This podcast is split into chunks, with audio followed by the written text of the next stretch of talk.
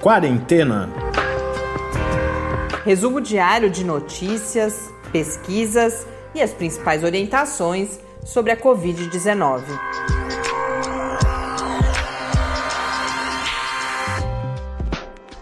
Quarentena, dia 181. Olá, começamos nosso centésimo, octogésimo primeiro encontro neste sábado, aqui no nosso Quarentena. Eu sou Mariana Petson. E eu sou Tarso Fabrício. Como eu adiantei ontem, para esse sábado a gente não, não tem entrevista, estamos já construindo novas parcerias para esse, esses episódios de sábado, mas enquanto isso, eu e o Tarso a gente vem aqui conversar então um pouco com vocês, sem números, porque a gente não não está gravando no final do dia, quando os números já estão publicados, mas separei algumas notícias e começo com aquela que eu ontem anunciei. Depois o Tarso me chamou a atenção, eu falei que estava longo, mas eu tinha calculado errado, nem ficou tão grande assim o episódio. É que a gente está terminando essa semana bem cansado. Acho que eu estava querendo que cestar logo, mas é bom, a gente começa o episódio de hoje com esse assunto tão importante que é o que vem sendo chamado de Covid persistente. É um quadro que foi. Uh, os pacientes, muito, grupos de pacientes se formaram, inclusive para tentar buscar visibilidade e denunciar, inclusive, que pouca atenção estava sendo dada, que muitos pacientes sofreram porque às vezes as pessoas duvidavam do relato que são pacientes que tiveram quadros menos graves no sentido do que a gente vinha chamando de, de, de grave, né? Então, esses quadros agudos de Covid-19. Mas por que, que eu não estou falando agora que tiveram casos leves? Porque os próprios pacientes têm indicado que não se fale que são casos leves, porque o sofrimento associado tem sido muito grande. E esses pacientes, então, vieram se reunindo porque se sentiam alguns médicos entre eles, o que eu acho que acabou sendo importante para eles conseguirem esse reconhecimento, porque eles diziam que não estavam recebendo e não estão ainda, né? Embora agora a situação parece que vai mudando um pouco, mas enfim, eu cortei e não voltei. Que são pacientes que têm então essa essa COVID no momento agudo com menos sintomas de agravamento, mas que aí permanecem muitos meses, a gente já tem relatos de 4 ou 5 meses, os pacientes com sintomas variados, de então tanto o mais comum uh, são sintomas, por exemplo, como uma fadiga extrema, falta de ar, mas há manifestações também, por exemplo, gastrointestinais. É a questão do olfato também, que muita gente não volta né, a, a sentir os, os cheiros e tal. E com impactos na sua qualidade de vida, na sua saúde mental e também impactos ocupacionais, pessoas que inclusive não conseguem voltar à sua atividade profissional. Uh, e aí, a partir, um dos grupos que foi formado, um dos primeiros, é um que é intitulado de Long Covid, né, de Covid longa, SOS, que conseguiu, no último dia 21 de agosto, realizar um seminário, um encontro de dia inteiro com a Organização Mundial da Saúde e agora publicaram um texto que depois eu compartilho com vocês lá no Quarentena News, no site do Lab, né? Então, www.lab.com www.ufscar.br barra quarentena news. Eles publicaram um texto, os médicos entre eles, alguns médicos entre eles, publicaram um texto no British Medical Journal, né, conhecido também como BMJ, relatando esse encontro com a Organização Mundial da Saúde, que eles reputaram como bastante positivo, porque a mensagem final do responsável pela OMS, né, o Tedros, o sobrenome eu não, não me arrisco a falar aqui, foi de que, olha, nós recebemos a mensagem de vocês, a OMS está ciente de que esse é um problema ao qual é preciso prestar atenção. Alguns aspectos que esses pacientes destacaram nesse encontro com a OMS foram que é preciso reconhecer a Covid longa ou a Covid persistente como uma doença com características distintas da Covid uhum. aguda, para que ela possa ser é, encarada e tratada da forma adequada, porque os sintomas são diferentes, o tipo de sofrimento é diferente, que são necessários, portanto, estudos epidemiológicos para que se tenha um, um diagnóstico e um quadro mais uh, consistente de quantas pessoas estão sendo afetadas, inclusive para que a gente possa estimar os impactos sobre os serviços de saúde agora e no futuro. Como eu disse antes, que não se chame de uma Covid leve, porque essa não é a forma como os pacientes experienciam essa doença devido aos impactos sobre a qualidade de vida que ela tem. Denunciam justamente que muitos tiveram essa experiência das pessoas, inclusive de profissionais de saúde, não só Uh, portanto, eles falam também em familiares, em amigos, e aí vão destacar um outro texto sobre isso que foi publicado no The New York Times, que eu também compartilho lá com vocês. Vai falar justamente que essa é uma doença não só do corpo, mas uma doença de corpo e mente. Por quê? Há todo um conjunto, há todo um conjunto de manifestações de saúde mental associado. Por quê? Por uma ansiedade, muitos relatam, por exemplo, depressão, pensar que isso nunca vai embora, porque aquilo vai seguindo, vai seguindo, vai seguindo, eles não se recuperam, e ainda por cima, muitas vezes familiares, amigos não acreditam no que eles estão reportando e vários relatam também é, que médicos que de, demoraram a receber atendimento adequado porque havia algum preconceito entre os médicos que diminuíam aquilo que estava sendo reportado, principalmente eles destacam ali uma questão médico que, que é um, que estudos mostram que quando a queixa vem de mulheres, quando você está falando principalmente de dor, que há uma tendência a esses sintomas serem uh, diminuídos. O que eles também uh, trazem é que há, chamam atenção para que há, como eu também já falei, implicações ocupacionais, que há uma perda, inclusive na capacidade de produção, de, de atuação profissional dessas pessoas. Uma coisa que, que aparece nesse texto também, que eu achei muito interessante de trazer aqui, é, que tem relação com o tema da nossa live que, que a gente fez na sexta-feira e que vocês podem acompanhar aqui em áudio no episódio de amanhã, domingo, em que a gente acabou falando um pouco, a gente falou ali de negacionismo, da, da, da situação toda, da, de como as informações estão circulando na pandemia, mas tratou das diferentes formas de conhecimento e de como as pessoas têm reivindicado a, a participação em tomadas de decisão sobre a sua própria saúde, num outro contexto, mas se relaciona com o que eu vou trazer aqui agora.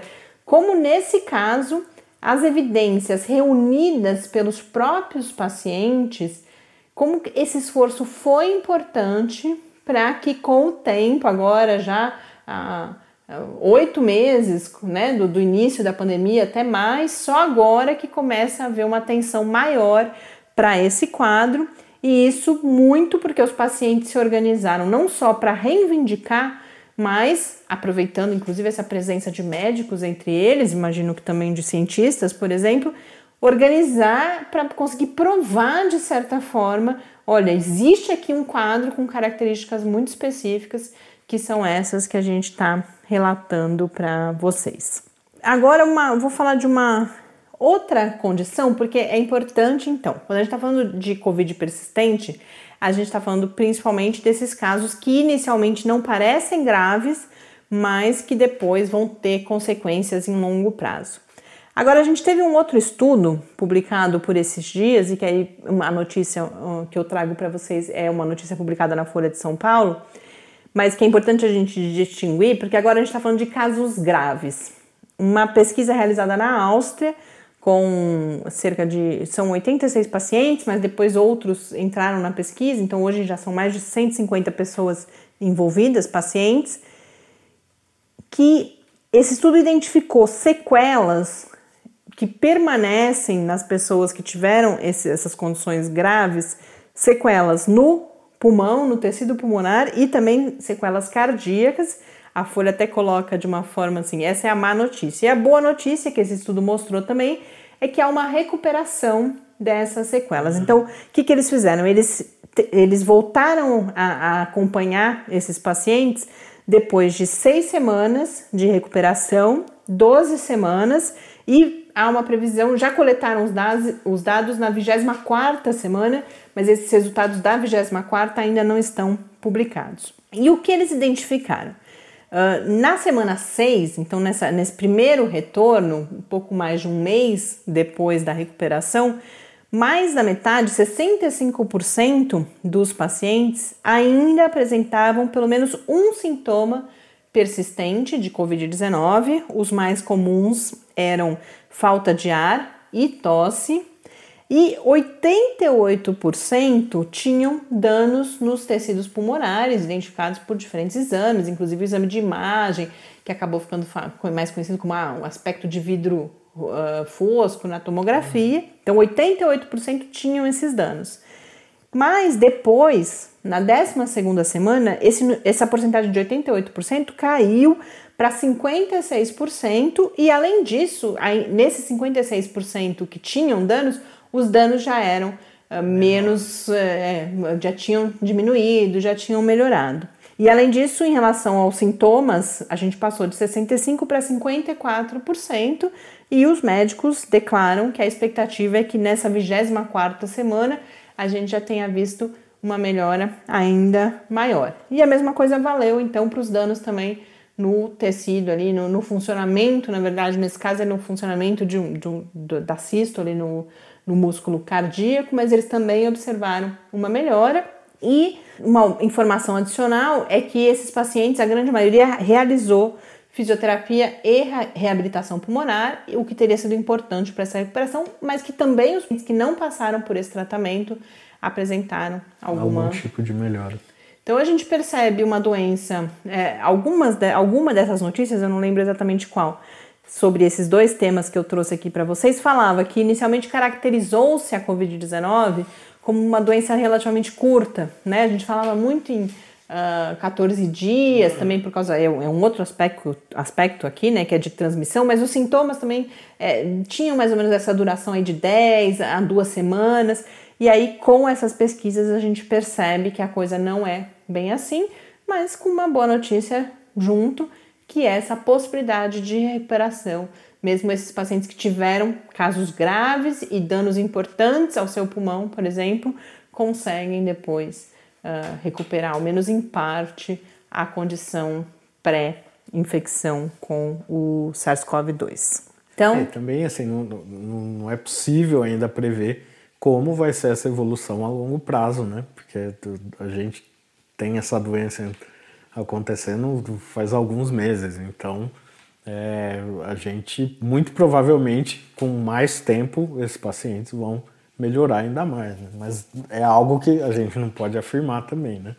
Como hoje é sábado e recuperando uma tradição que acabou é, deixando de existir aqui no quarentena, porque a gente parou de fazer os episódios é, ou mudou um pouco a cara dos episódios dos finais de semana, eu tentei trazer hoje mais, uh, pelo menos vamos ver o tempo aqui, mas pelo menos mais duas notícias para vocês que tem menos relação com o que está acontecendo nesse momento no sentido de notícias quentes e que são uh, a gente hoje por exemplo vou aproveitar para trazer um, algum conceito aqui sobre essa toda essa questão da, da, excesso de mortes. Tenho certeza que quase todo mundo já ouviu falar em excesso de morte ou morte excessiva mas talvez não saiba exatamente o que é esse indicador.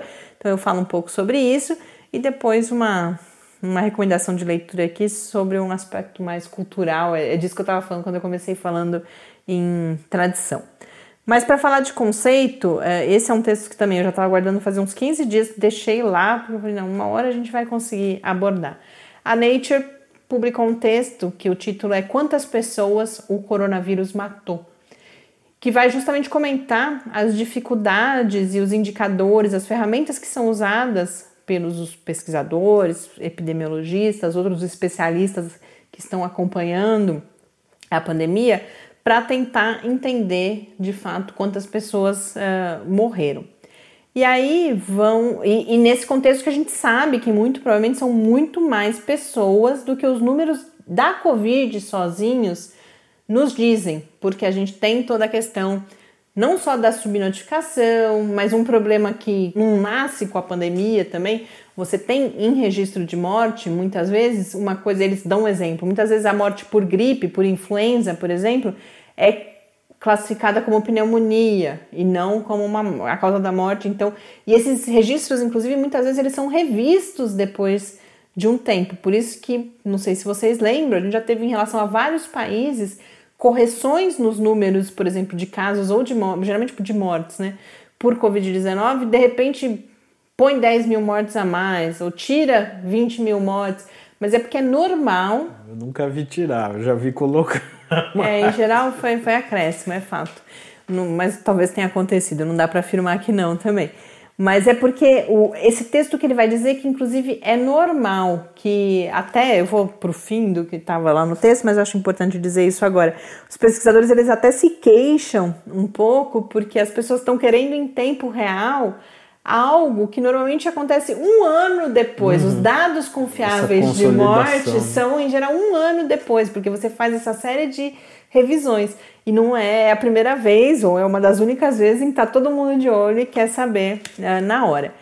Por que, que essa revisão é feita? Porque há ferramentas para um registro e uma análise muito mais precisa, porque com o tempo você tem o registro de morte com uma série de informações sobre aquele paciente, aí você vai revisando. Mas ali, no calor da hora, eles citam outros exemplos, em guerras, por exemplo, também quando você tem desastres naturais que matam muitas pessoas ao mesmo tempo.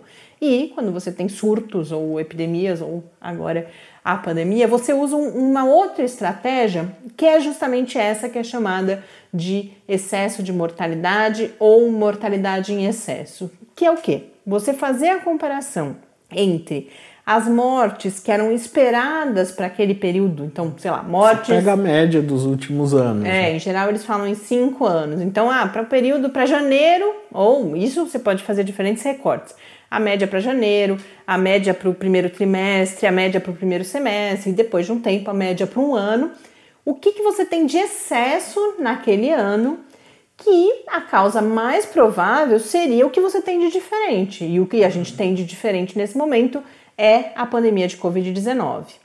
Um outro aspecto importante: a pandemia de Covid-19 não é só a morte pelo vírus.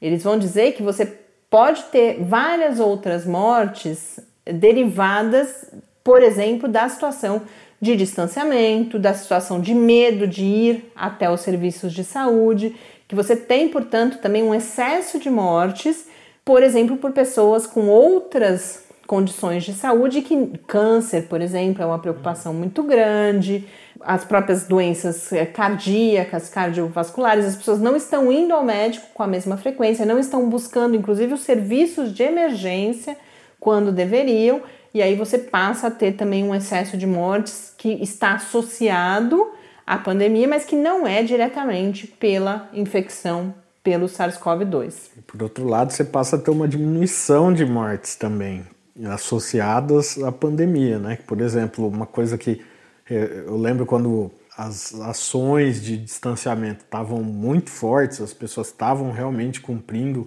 as determinações de, de distanciamento físico, o número de acidentes no trânsito, número de mortes violentas, teve uma redução drástica. Né? É, é, é interessante esse, esse texto da Nature, traz vários gráficos de diferentes países mostrando esse excesso de mortes. E aí, por exemplo, um caso que é a África do Sul, não agora, né, porque depois o número de casos cresceu muito, mas quando ainda estava tudo bem sob controle, você tem não excesso, mas uma diminuição das mortes, justamente por conta de acidentes de trânsito. Agora, isso quer dizer também que o excesso de mortes por Covid-19 pode ser ainda maior, porque você baixou a média. Porque, de, de outros tipos é. de mortes, né?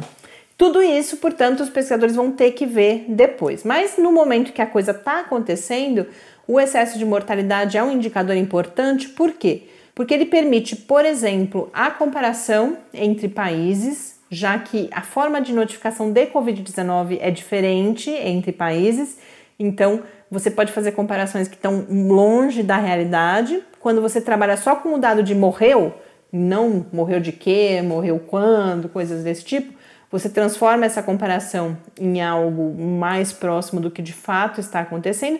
E por que, que isso é importante? É importante até para a gente produzir conhecimento sobre a, os impactos das políticas públicas que estão sendo adotadas ou deixando de ser adotadas nos diferentes países.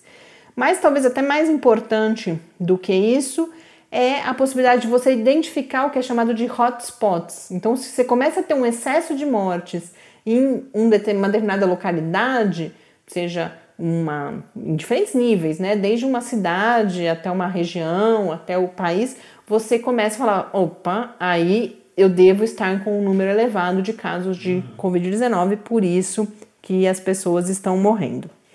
Uh, bom, um, um, um, dado importante para a gente ver o que isso pode significar: eles fizeram um levantamento com 32 países que têm dados confiáveis de, de excesso de mortes e para o período até julho, desde o início da pandemia, esse excesso foi de 600 mil mortes.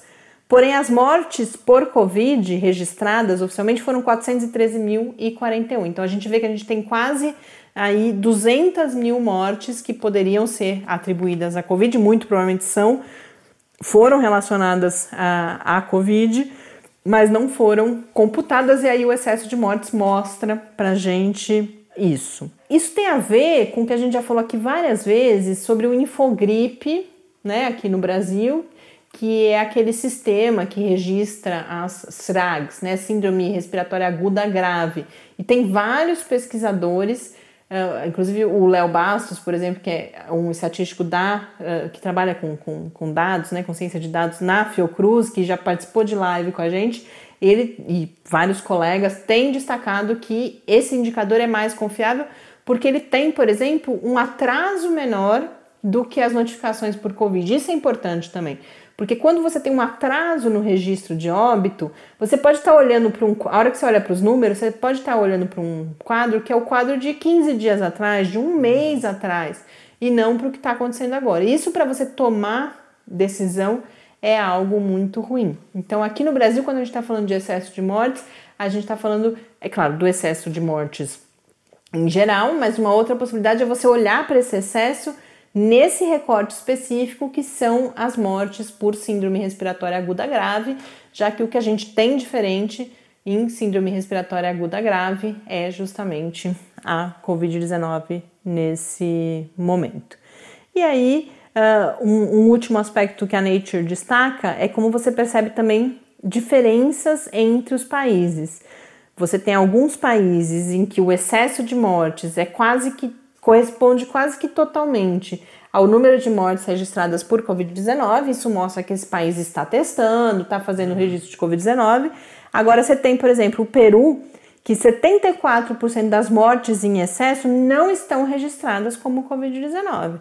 Agora, ou está acontecendo alguma coisa muito diferente no Peru que a gente não sabe o que é, ou obviamente a maior parte dessas mortes é relacionada de alguma forma à Covid-19. O Peru está vivendo uma tragédia, né? uma tragédia humanitária. Então, com isso, acho, espero que isso ajude a gente a entender, porque várias vezes eu, eu pelo menos, vinha, eh, já tinha várias vezes visto essa questão do excesso de mortes, você consegue até é, supor o que é, mas não tinha clareza de, de que indicador era esse.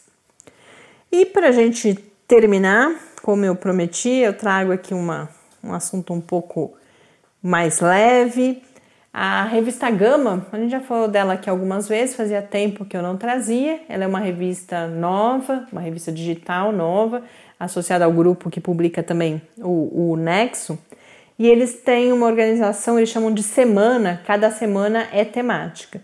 E o tema da última semana foi a, a leitura, então o, o, o título foi O que você está lendo, motivada em grande medida por uma crise, né, que não é uma crise de hoje do mercado editorial brasileiro, mas por toda a discussão, principalmente por toda a discussão sobre a taxação de livros que deve uh, piorar ainda mais não só essa crise, mas o hábito da leitura no Brasil. O Brasil, eles trazem isso em uma das matérias, é um país em que o índice de leitura é bastante baixo, o índice de livros, a média de livros lidos por pessoa é de 2,43, que é uma média baixa, inclusive, na própria América Latina, na comparação com alguns dos nossos países vizinhos. Então, tem vários textos lá, e o que eu destaco aqui hoje é um que vai trazer dicas de como ler mais em tempos de redes sociais, porque eu não sei vocês, mas é, eles, eles, eles trazem um contexto assim, em tempos em, em que você está lendo e ouve aquele barulhinho do celular, em geral é o WhatsApp, E eu não sei vocês, mas pra gente aqui a concentração em tempos de WhatsApp tá bem complicada. Nossa, o WhatsApp é uma ferramenta do demônio. Né? a gente fica buscando criar hábitos que nos protejam um pouco disso, porque tem sido um problema, e eles vão falar especificamente do, de como não só o WhatsApp, mas as ferramentas digitais em geral, as redes sociais, atrapalham a leitura e como que a gente faz para ler mais. E está se falando, claro, de uma leitura mais reflexiva ou de literatura, não necessariamente textos técnicos ou essa leitura, inclusive rápida que a gente faz. Isso tenho certeza que as pessoas até que fazem, se não leitura, mas o vídeo, esses, esses produtos efêmeros que circulam nas redes sociais. Aí entrevisto algumas pessoas que vão dar algumas dicas, eu compartilho rapidamente algumas com vocês aqui, mas quem se interessar, recomendo a leitura. Há lá outros textos sobre leitura, o que eu já falei sobre o mercado editorial brasileiro, também uma lista de obras que mudaram vidas, então são pessoas aí é, conhecidas por algum motivo que vão dizer que livros que leram e que mudaram as suas vidas. Em relação a essa questão da leitura, é, um consenso entre as várias pessoas que falam nessa matéria é que é necessário criar o hábito da leitura. E que aí você pode ter truques. Uma das pessoas compara, inclusive, ao exercício físico que a gente tem que ter uma disciplina para praticar o exercício físico, reservar aquele horário do dia. Esse também é um desafio que a gente está enfrentando, né, Tarso, nessa, uh, nesse período de distanciamento, principalmente. E aí eles vão falar na criação de hábitos também de leitura. Um dos, das uma das dicas é a, a emergência de clubes do livro. Embora ler seja uma tarefa, uma, uma atividade solitária, que você compartilhar isso com outras pessoas pode ajudar na criação desse hábito. Então, tanto clubes do livro virtuais, encontros virtuais de pessoas, mas falam também desses clubes do livro que têm sido organizados por editoras, mas também outros tipos. Acho que um dos que ficou mais famoso no, no Brasil foi o da, da TAG, né? Que você recebe, você assina. Esse é um clube de assinatura uhum. em que você assina e recebe obras que normalmente você talvez não, não fosse se interessar, mas que aí você recebe tem essa oportunidade de conhecer e há um diálogo entre as pessoas. Então, uma das estratégias destacadas nesse texto são os clubes do livro. Também essa questão da rotina, de que a disciplina criaria uma espécie de condicionamento para vencer essa falta de concentração que muitas vezes é causada também pelas tecnologias digitais e que aí, por exemplo, você pode criar metas diárias, ah, eu vou ler tanto tempo ou tantas páginas, e fala que não adianta a gente ficar esperando o tempo disponível, que a gente tem que criar, mesma coisa que exercício também, você tem que criar esse tempo, marcar ó, esse horário do dia. Falam inclusive, e aí já como estratégia para vencer essa distração causada pelas tecnologias digitais, você ir para um ambiente tranquilo, ter um horário que você associa com a leitura, um local que você associa com a leitura e longe do celular, para não ouvir o apito e não se distrair. E aí, curiosamente, mencionam vários apps que ajudam nisso, porque a gente tem cada vez mais aplicativos que denunciam quando você está ficando muito tempo nos aplicativos. Então, pode ser que seja uma opção. Então, para quem se interessar, que eles falam lá também da possibilidade dos audiobooks, que mesmo quem não está lendo, que hoje em dia tem crescido esse mercado dos audiobooks, embora não seja a mesma coisa que a leitura, mas pode ser uma porta de entrada para você ir criando esse hábito. Eu não sei, vocês, eu em geral não eu preciso confessar uma coisa para vocês aqui hoje, que eu acho que eu nunca falei. Eu, eu não sou nem ouvinte de podcast, embora a gente esteja nessa experiência aqui, eu tenho muita dificuldade de, de ouvir e fazer alguma outra coisa ao mesmo tempo. Tenho exercitado isso nessa quarentena também, até porque, como a gente está aqui uh, fazendo esse podcast para vocês, tenho tentado buscar referências, inspirações em outras produções. Mas é curioso, muita gente escreve para a gente falando: ah, eu ouço enquanto eu estou cozinhando, ou eu ouço enquanto eu estou limpando a casa. E, e, é uma coisa um pouco, acho que de costume e de perfil, uhum. né? Mas para quem tenho ouvido também relatos, por exemplo, do audiobook de gente que adora, gente que dirige longas distâncias, por exemplo, tem ouvido audiobooks no, no carro. Então eles colocam que essa pode ser uma alternativa para você aproveitar tempos, momentos, se você não tem o tempo para fazer a leitura de fato, se você tem esse momento do trânsito, por exemplo, que você Já poderia... pensou o tamanho da viagem que você tem que fazer para terminar a guerra e paz? Essa tem que ser uma viagem pelo Brasil. Né? Bom, com isso a gente encerra esse episódio de sábado. Convido vocês amanhã a acompanharem a retransmissão aqui do áudio da live que eu fiz na entrevista com o Renan Leonel na sexta-feira, que é pesquisador da Faculdade de Medicina da USP, mas que é um cientista social que está olhando justamente para esse fenômeno da desinformação, do negacionismo científico. A gente teve um debate muito interessante. Então, amanhã, domingo, a gente volta aqui só para anunciar essa live. Um grande abraço, bom descanso ainda para vocês. Até amanhã. Até amanhã. Fique em casa. Quarentena é uma realização do Laboratório Aberto de Interatividade para a Disseminação do Conhecimento Científico e Tecnológico da Universidade Federal de São Carlos, o LAB da UFSCar, do Centro de Desenvolvimento de Materiais Funcionais, CDMF, e do Centro de Inovação em Novas Energias, o CINE. Pauta, produção e apresentação: Mariana Pezzo e Tárcio Fabrício. Arte e design de Henrique Mateus. Desenvolvimento web, Eduardo Martins. Edição de áudio, Lucas Stefanuto. Apoio Fundação de Amparo à Pesquisa do Estado de São Paulo.